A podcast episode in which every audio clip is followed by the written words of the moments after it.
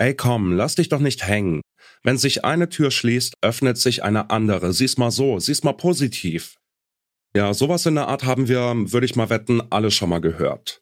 Oder auch selbst gesagt, um jemanden wieder aufzubauen, der deprimiert ist. Einen Freund oder die Mitbewohnerin oder auch sich selbst im inneren Monolog.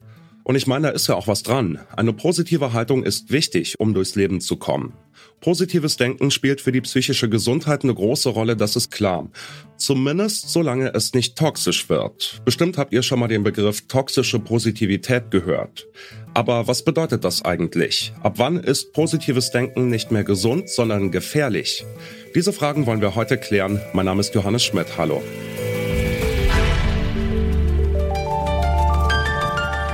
Zurück zum Thema.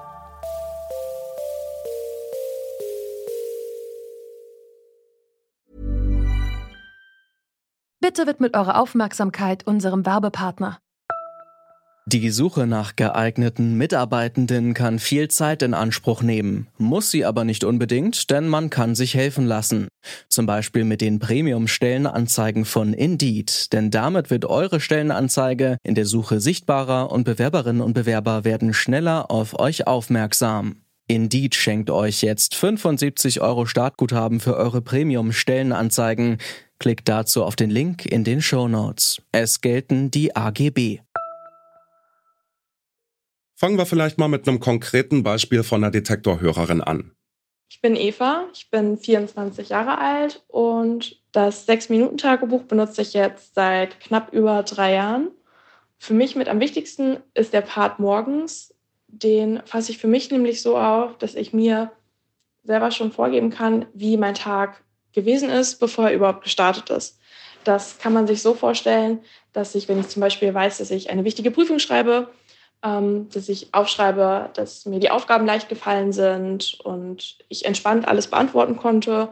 Natürlich kann das nicht immer so passieren, natürlich äh, laufen Dinge mal anders, aber es fühlt sich für mich sehr, sehr gut an. Es passiert mir so viel Schlechtes, das Leben. Schauen Sie sich die Welt an, was um uns herum passiert. Man wird so viel mit negativen Einflüssen konfrontiert. Und ich mache mir die Mühe und setze mich morgens und abends hin und will das Ganze einfach auch mal ins Schöne lenken, ins Positive. Dankbarkeit, Demut. Ich glaube, das steht uns allen gut. Das war die Reaktion von Kerstin Grenzau, als ich ihr von Eva und ihrem Sechs-Minuten-Tagebuch erzählt habe. Die Idee dahinter nennt man Manifestieren, also das Fokussieren von positiven Gedanken und Erwartungen. Kerstin Grenzaus Job ist es, Menschen genau darin zu coachen.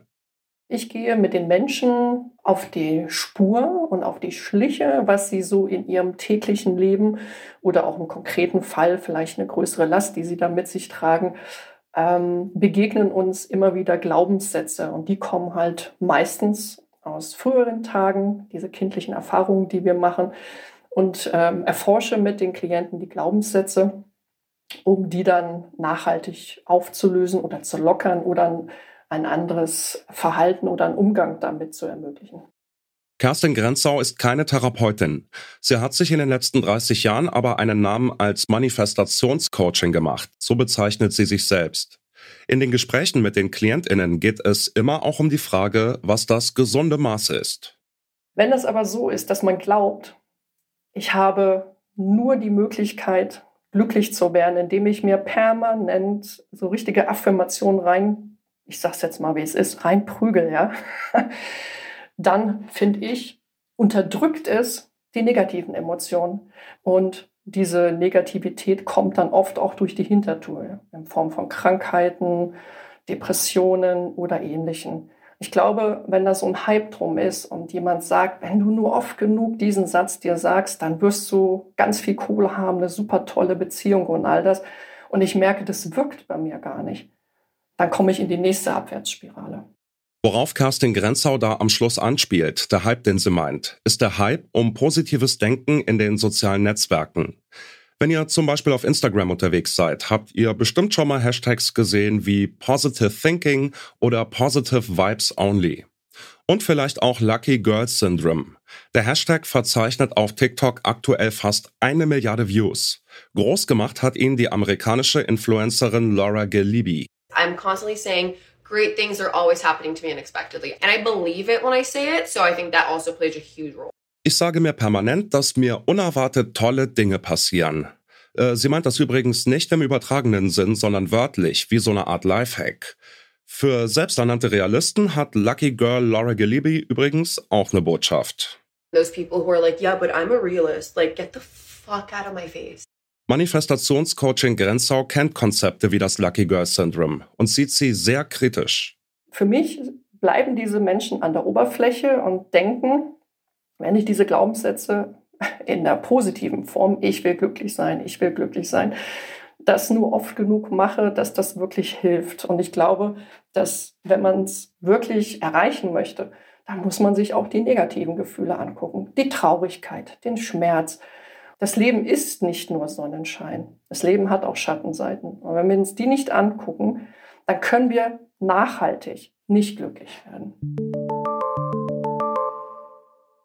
Toxische Positivität ist erstmal die Annahme, dass eine ausschließlich positive Einstellung äh, das einzig richtige Lebenskonzept sei. Und das ist deshalb giftig, wenn man so will, weil dieses Konzept alles Negative kategorisch ablehnt und weil diese Art dieses aufgezwungenen Glücks den meisten Menschen überhaupt nicht hilft. Und das ist dann vor allem der Fall, wenn diese Aufforderung, ja, sei doch nicht so negativ, sei doch positiv, wenn die den Menschen überhaupt nicht mehr zuhört. Also wenn Krankheiten, Schicksalsschläge oder auch gesellschaftliche Missstände, ganz, ganz wichtig, damit weggewischt werden. Also ich glaube, da ist die Grenze gesellschaftlich erreicht, wenn man die Umstände komplett ignoriert. Und die spielen aber oft eine große Rolle. Die Politikwissenschaftlerin und Autorin Juliane Schreiber wenn man Menschen, die einen Angehörigen verloren haben, wenn man denen sagt, jetzt auch mal wieder gut, jetzt denk doch mal wieder positiv, dann ist das zynisch und kaltherzig, weil man Menschen mit ihrem Leid einfach allein lässt. Und sie fühlen sich dann oft zusätzlich noch schuldig, machen sich Vorwürfe für Dinge, die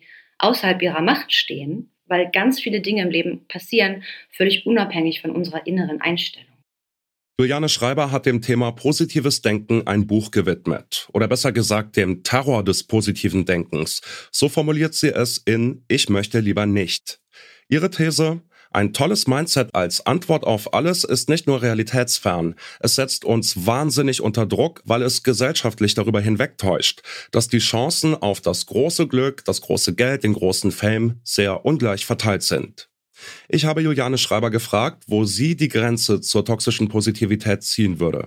Wenn man aufhört, kritisch zu denken man sollte sich einfach immer fragen, ist das, was ich jetzt mir einrede, ist das haltbar, auch wissenschaftlich haltbar, dass das dann auch wirklich so eintritt. Also es ist ja auch so, dass wenn ich extrem unrealistische Vorstellungen von meinem Leben habe und mich in Wunschträume verliere, ja, tolle Fantasien manifestiere, dann ist die Spanne zwischen der Realität und der überzogenen Erwartungshaltung natürlich sehr, sehr groß. Und deswegen, ich glaube, es ist wichtig, es konstruktiv eine gesunde, realistische Motivation zu haben, weil natürlich braucht man die, um überhaupt Dinge anzugehen, Dinge verändern zu können, sie besser zu machen und sich dann aber auch klar zu machen, dass es auch oft viel Arbeit ist. Also wenn ich ja ein Projekt erfolgreich abschließen möchte, dann muss ich mich häufig dahinter klemmen. Und ich kann Hilfe in Anspruch nehmen, wenn ich nicht mehr weiterkomme. Zum Beispiel in Form einer Psychotherapie, um das eigene Mindset in der Tiefe zu verstehen und zu verändern.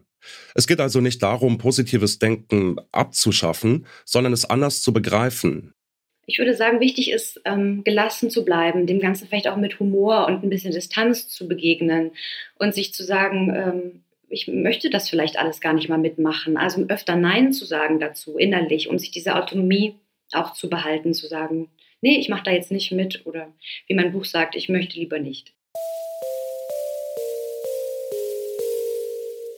Mal ehrlich, wenn man wegen irgendwas wirklich down ist, dann hilft es selten, einfach nur zu sagen, Kopf hoch, siehst positiv.